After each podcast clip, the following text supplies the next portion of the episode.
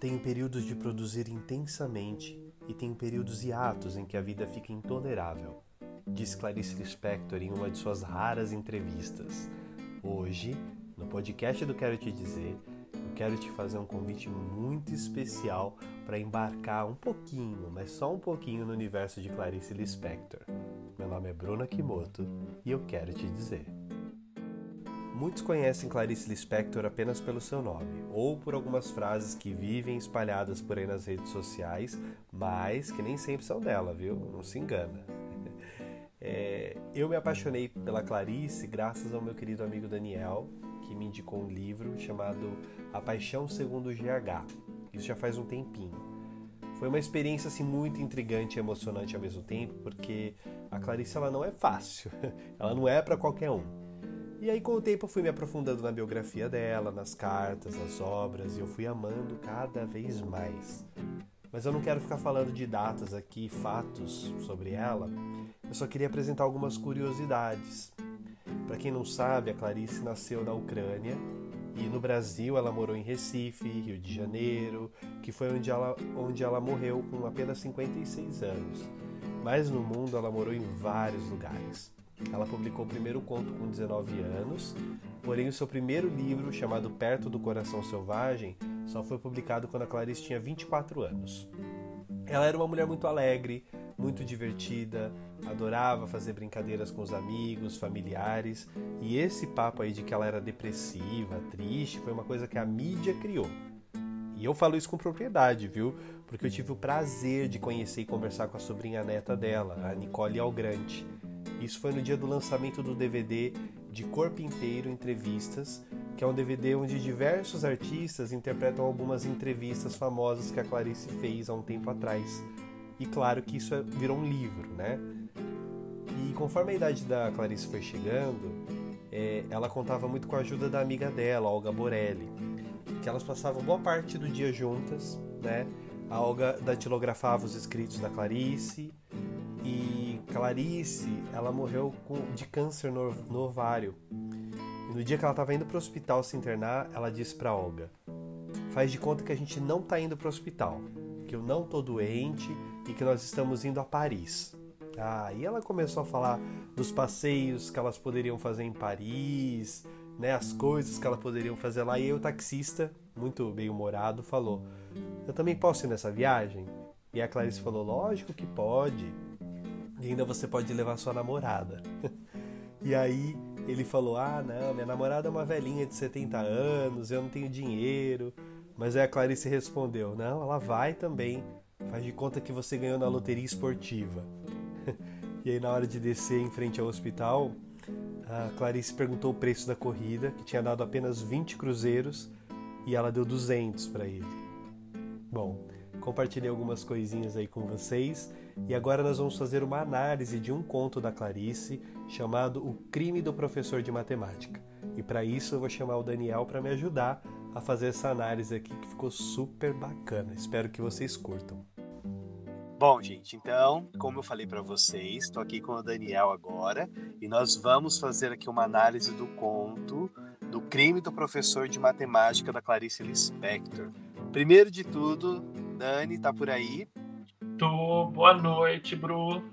Tudo bom? Tudo e com você. Muito obrigado pelo convite, viu?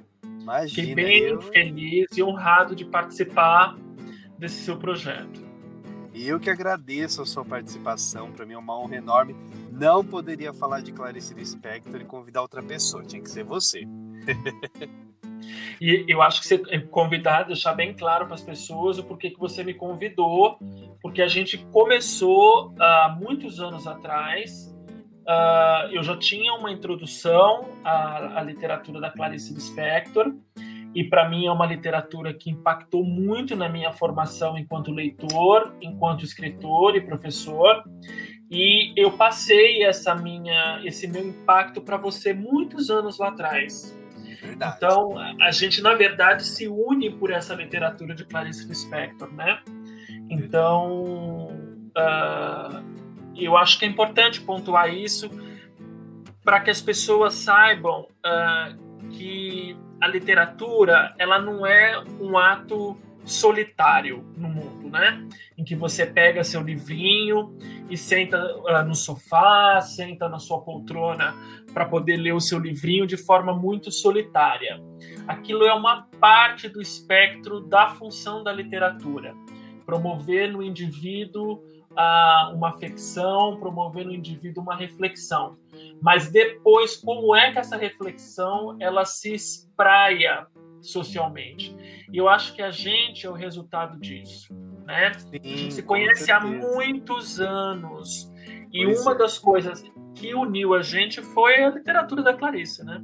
Pois é, Clarice Lispector é, nos uniu de certa forma e, enfim, não vamos falar muitos anos não para a gente não entregar a idade, né? Mas olha só, Dani, a gente conversou um pouquinho sobre Clarice há um tempo atrás.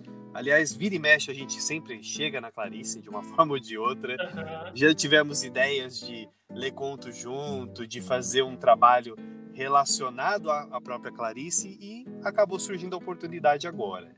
E aí, é, quando eu te fiz o convite, é, eu achei interessante deixar livre para você escolher um conto para a gente poder falar sobre ele, né? E aí você escolheu o danado do crime do professor de matemática. Eu confesso que eu não conhecia esse conto, tá? É, e assim me impactou como tudo ou a maioria das coisas que Clarice escreveu, né? É, esse livro, esse conto, ele está no livro Laços de Família, né, da Clarice Lispector. E aí me conta, por que, que você escolheu o professor de matemática, o crime do professor de matemática? Depois a gente vai entender que tipo de análise que você vai fazer. Isso. Olha, é um conto que eu gosto muito.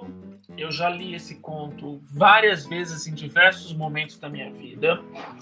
Mas eu acho que tem uma coisa bem interessante que a gente pode pontuar antes, é que é, é uma, é uma característica da Clarice Lispector, né, enquanto escritora, que quando você entra num texto da Clarice Lispector, ele não é apenas um texto uh, numa primeira camada literária.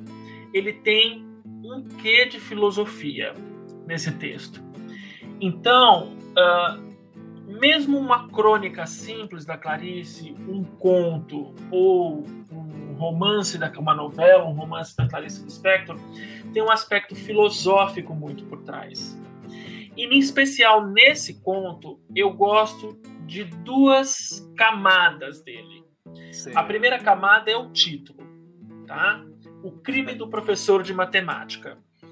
É, num primeiro momento, quando você vai ver, uh, você lê esse título, o crime do professor de matemática, você vai imaginar uh, que tem um, um, um aspecto meio uh, policial nessa coisa. Então a gente vai já chama para ver o que crime é esse que o professor de matemática ele vai cometer uh, nesse conto. E tem uma outra coisa que anda me interessando bastante, que são as questões uh, relacionadas a um sentimento muito particular, eu digo muito particular, uh, no mundo, que a gente precisa começar a discutir, que é o sentimento do amor. Então, é. eu acho que nesse conto ela traça um perfil teórico sobre a questão das relações amorosas que vão se estabelecer no mundo contemporâneo, que a gente discute hoje como é que são essas relações amorosas. Mas esse livro é de 1960 quase, né? É, é um livro de 1960. Então ela já começava por meio da teoria, por meio da literatura, desculpa, a discutir essa teoria das relações amorosas. Então, eu acho que é um conto que a gente consegue extrair uma, uma visão teórica da Clarice de como que ela enxergava o amor. Então, é um assunto que me interessa bastante e é um conto de pouquíssimas páginas, mas de uma profundidade oh, absurda. É, abissal, abissal. E tem uma teoria aqui. E tem uma teoria em relação a, a as relações amorosas em, em, perspectiva do amor, que eu acho que é interessante a gente é, extrair essa teoria desse conto. legal, muito bom. Assim, me, me impactou em muitos momentos, sabe, Dani?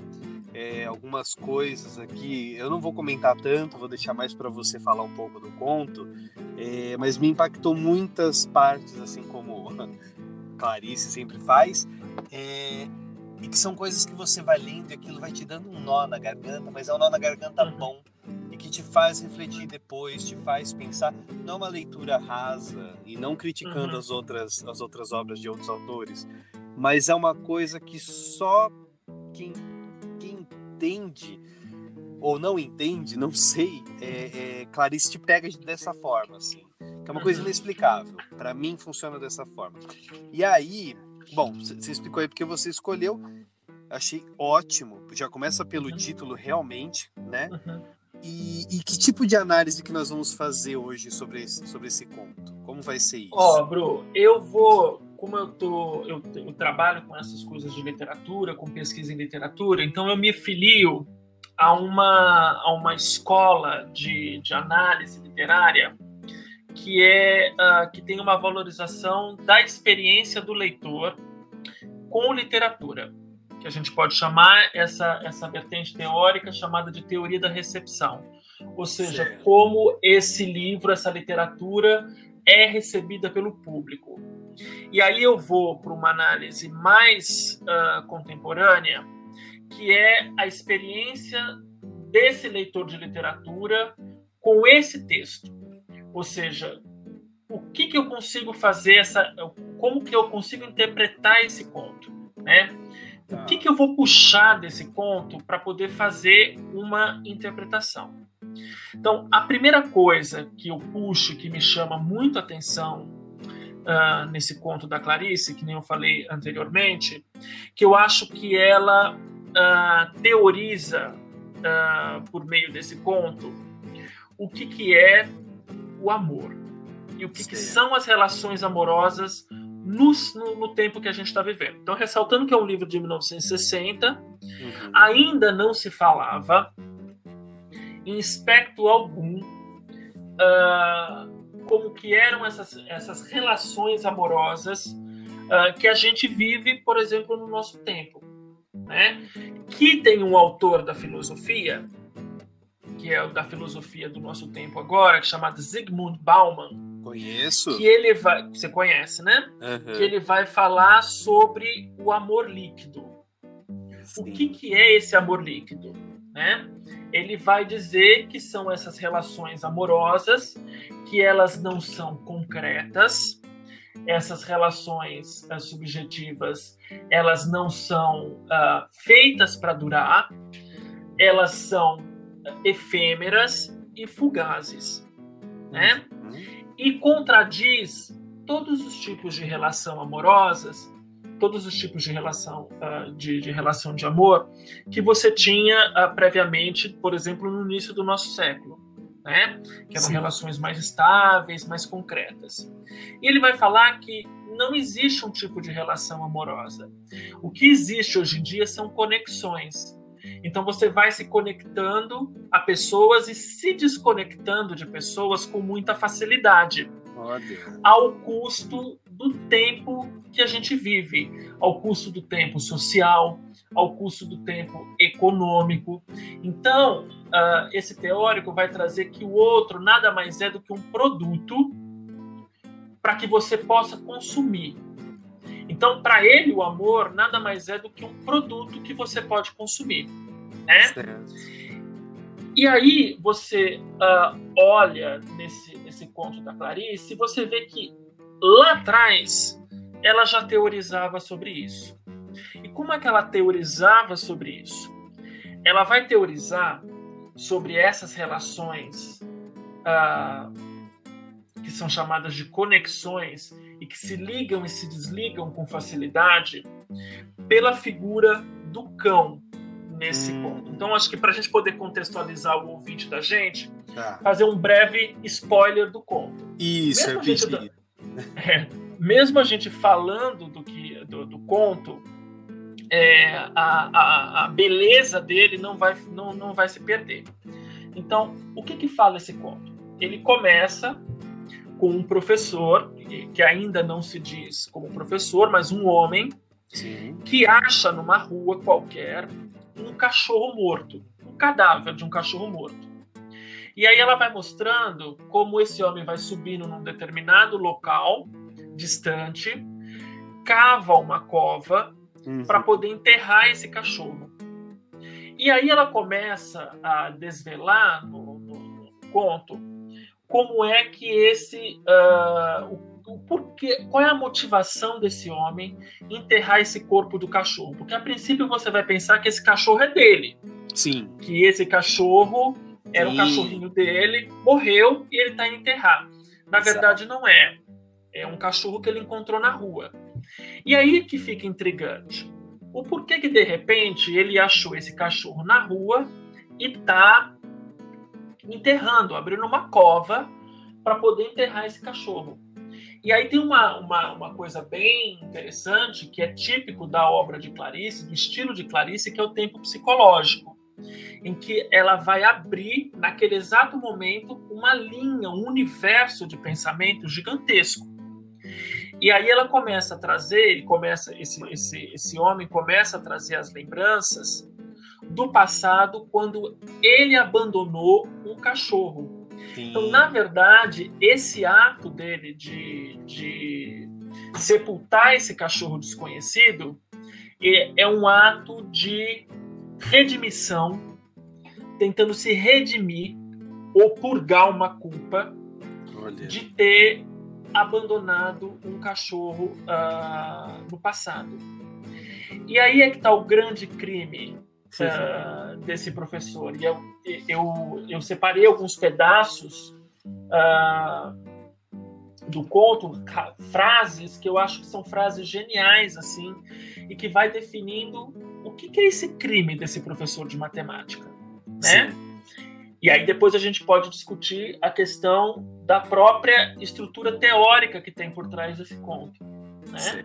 Aham. Ah, então, começa que esse crime do professor é que ele abandona um cachorro no passado que tinha um amor incondicional por ele.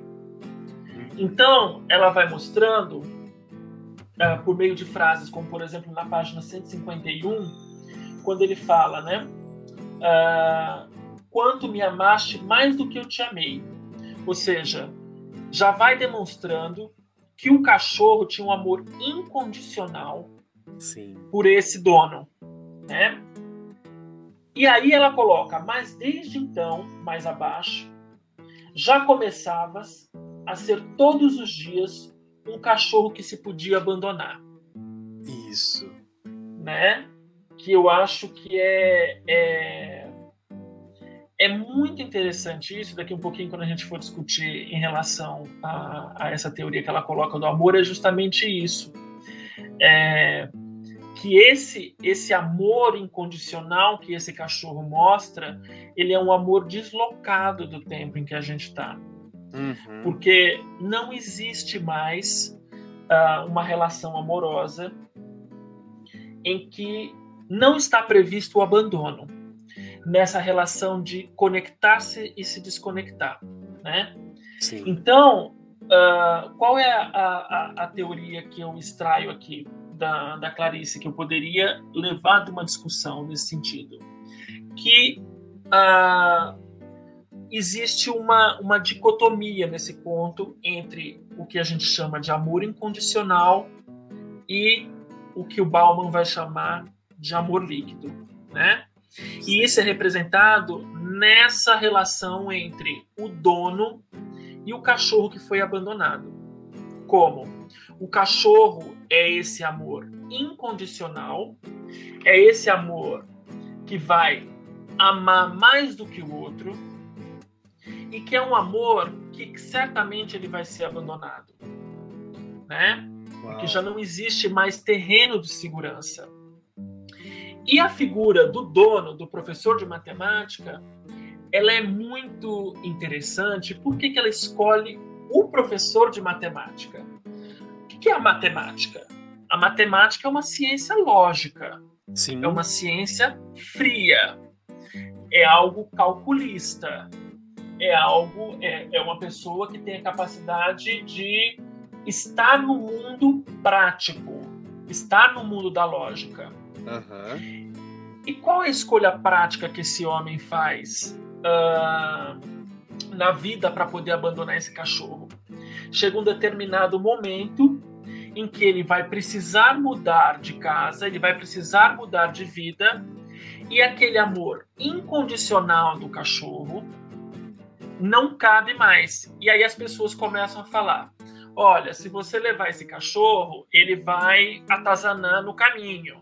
Olha, não tem espaço mais para levar esse cachorro.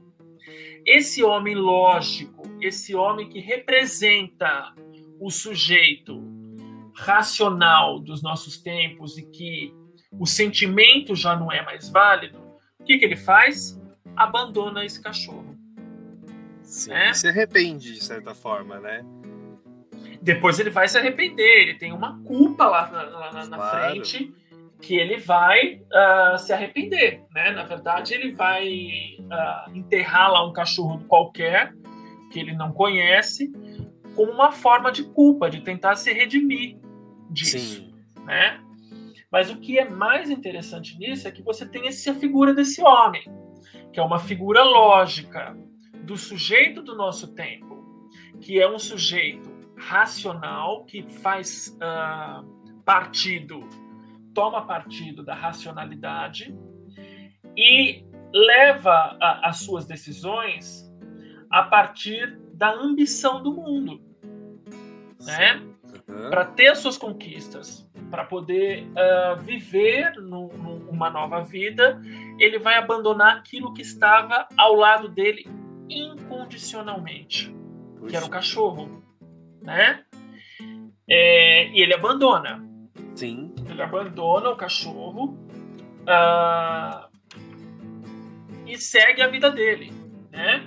E depois lá na frente ele vai perceber uh, o, o, abandono que ele fez com o cachorro, né? Me chamou muita atenção uma parte do conto. Eu não tô achando aqui agora, mas que ele fala que ele deu o nome do cachorro de José né? Uhum. Que ele deu um nome de humano para um cachorro e ele se questiona: eu te chamava de José e você? Como você me chamava? Que nome você me deu? Né? Como você me via? No caso, uhum. o, cachorro. Então ele se questionou nisso e eu achei isso muito tocante, né? Ele começa a ter lembranças do cachorro de quando era pequenininho, abanava o rabinho e não sei o quê. E, e, e isso é uma coisa muito é, complicado assim de, de, falar e comparar, fazendo essa sua análise, comparando essa sua análise, o quão a gente pode viajar nessa ideia e o quão isso é atemporal, apesar de uhum. ser da década de 60. É, eu acho que aqui está uma teoria interessante que ela coloca.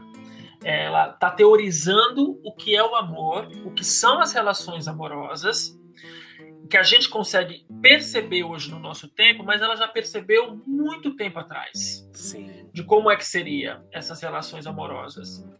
É, os sujeitos tomados por uma lógica do mundo, por um objetivismo do mundo, descartando toda a emoção e a subjetividade, porque considera isso banal. Então, na hora que ele decide largar o cachorro para trás, que tinha amor incondicional, porque ele não vê futuro com o cachorro no futuro desse mundo lógico dele, né?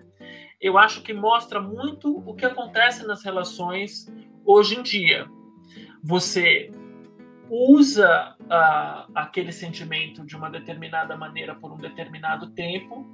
Quando isso já não é mais suficiente logicamente, você abandona cachorros. Então, o que a gente vê pelo mundo afora são muitos cachorros, são muitos cães abandonados. Oh. Né? são muitos cães abandonados e muitas e muitas pessoas que abandonam esses cães.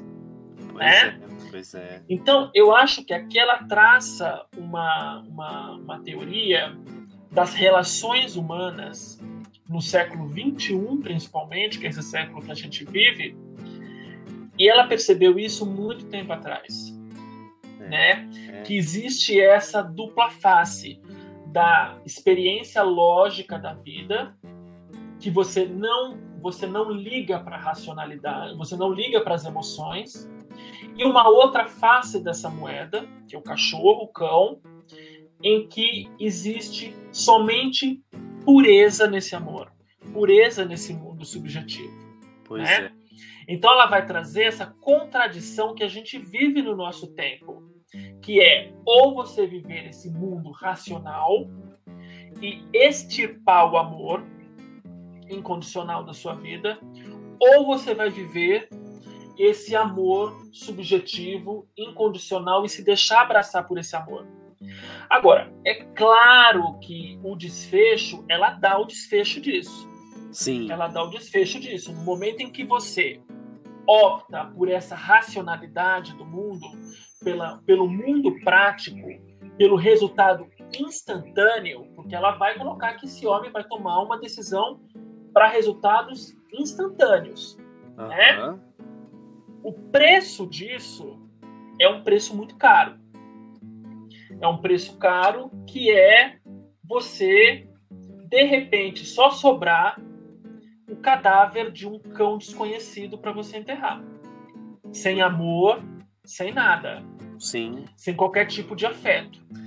É, né? acaba se tornando um símbolo, né? Fica uma coisa muito simbólica porém, sei lá, não, acaba, não sei, é uma coisa que, que é uma forma dele, não sei se seria tirar essa culpa, mas é uma forma de simbolizar esse abandono, né? É uma forma dele tirar esse peso do tipo, olha, eu me livrei disso de, de alguma forma, eu enterrei isso, literalmente. Entra nessa questão do enterrar, né? É, eu acho que tem outra, tem uma outra passagem que eu acho genial aqui logo no final do conto, que eu acho que resume bem isso que a gente está falando do desfecho do conto. Sim. Quando fala assim, ó, há tantas formas de ser culpado e de se perder-se para sempre e de se trair e de não se enfrentar. Eu escolhi de ferir um cão, pensou o homem, porque eu sabia que esse seria um crime menor e que ninguém vai para o inferno por abandonar um cão que confiou num homem, porque eu sabia que esse crime não seria punível. Olha isso. Ou seja, ela está de novo dizendo uh, esse tipo de relação que o homem contemporâneo, o homem do nosso tempo, estabelece com o outro, com os sentimentos do outro. Ou seja, o sentimento do outro, essa, esse, esse crime do professor, que é o, abandono, o, a, a, rejeição do amor incondicional, uh, tudo isso é, é tido como banal. Sim. Então, tudo isso que ele fez uh, não vai gerar qualquer tipo de punição social, porque a gente vive numa sociedade em que ela vai olhar para isso e vai dizer: ok, acontece, é assim mesmo.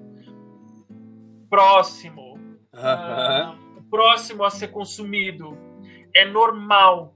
Então, uh, eu acho que, e aí eu, eu trago de novo para o título, né? Ela traz essa coisa do crime uh, do professor, porque ela, de certa maneira, condena esse comportamento do homem contemporâneo, sim, né? De sim. enxergar no outro um objeto, né?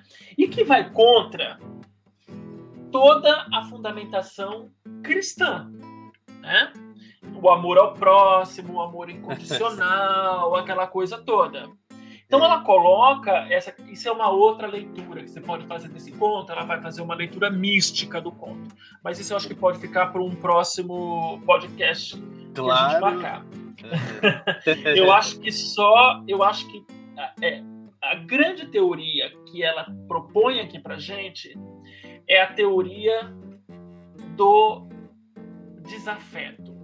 É a teoria do homem contemporâneo que uh, vive num mundo artificial da racionalidade, como a matemática, abstrato da racionalidade, porque a matemática é muito abstrata, e acaba matando, cometendo crimes, né, de ferir uh, o, o, amor incondicional, o amor verdadeiro, né, uhum. para poder viver essa racionalidade artificial do mundo.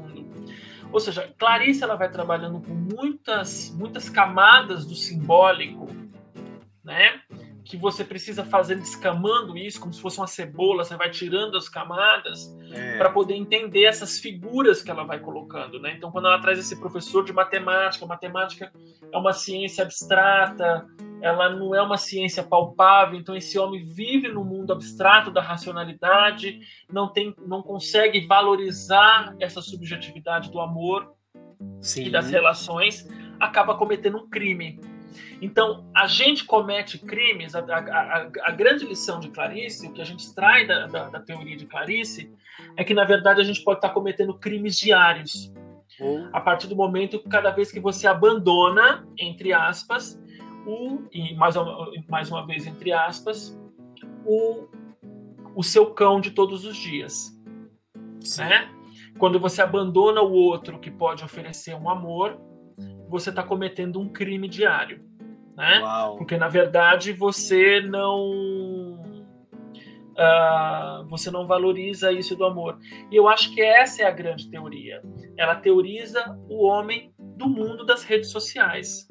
O, o homem das emoções efêmeras, o homem da racionalidade efêmera, extremamente egoísta, extremamente egocêntrico, que está voltado para si, para os seus problemas, né? Então é a grande teoria. E aí ela soluciona que o grande crime do homem, na verdade, uh, ele não vai se sentir culpado nem punível, porque ele simplesmente abandonou o homem diante de uma sociedade que não valoriza, abandonou o cachorro diante de uma sociedade que não valoriza uh, o outro, não valoriza o amor do outro, né?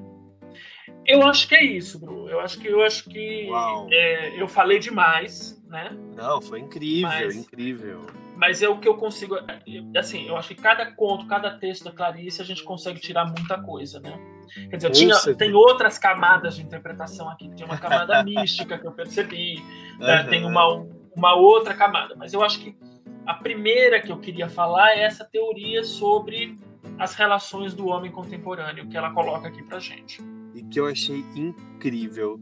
É, eu não sei para quem está ouvindo, mas para mim é de arrepiar, né? Como eu disse, Clarice me toca de uma forma muito assim surreal e ter essa percepção do conto, fazer essa análise e comparar realmente com o que nós estamos vivendo hoje é assim formidável.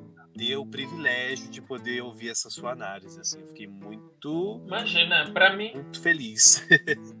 para mim foi um prazer enorme uh, quando você me convidou uh, estimular a pensar, né? Claro. É, é, porque quando você falou assim, não, eu quero que você uh, a gente faça um podcast de Clarice, alguma coisa nesse sentido, eu falei, ótimo. Então, uh, eu agradeço pelo estímulo de você me estimular a poder pensar as questões do mundo que a gente vive, né? Muito bom. Não só você e também estimular as pessoas que estão ouvindo agora também a parar, parar para esse momento de reflexão. De repente, é, parar para esse momento, não só desse conto da Clarice, que tenho certeza que se você ficou curioso, você vai correr lá no Google e vai procurar. Eu, aliás, eu recomendo muito, é super fácil de encontrar. Mas também de outras leituras que você venha fazer na sua vida. É, não ler por ler, mas ler com esse conceito é, intelectual, em que você vai poder fazer uma análise de uma de uma de um conto, de um livro ou de uma obra literária que seja, né? É, é muito gostoso, Dani, fazer esse tipo de coisa, assim. Nem sempre a gente faz. Uhum. É, isso é uma das funções sociais da literatura, né? Sim. É, a gente sempre se pergunta o que é literatura, né? E a gente não tem uma resposta ainda e se você for para as grandes áreas do conhecimento, você não tem uma resposta ainda para o que seja literatura. Mas a gente entende qual é a função social da literatura, que é essa função, de certa maneira, de, de despertar no outro a capacidade de pensar, né? Pois é. Uh, e, e, de interpretar o mundo por meio da uh, criação literária. Né? Então, eu gosto bastante dessa vertente de interpretação uh, literária, porque ela dá uma autonomia, uma liberdade para o sujeito leitor.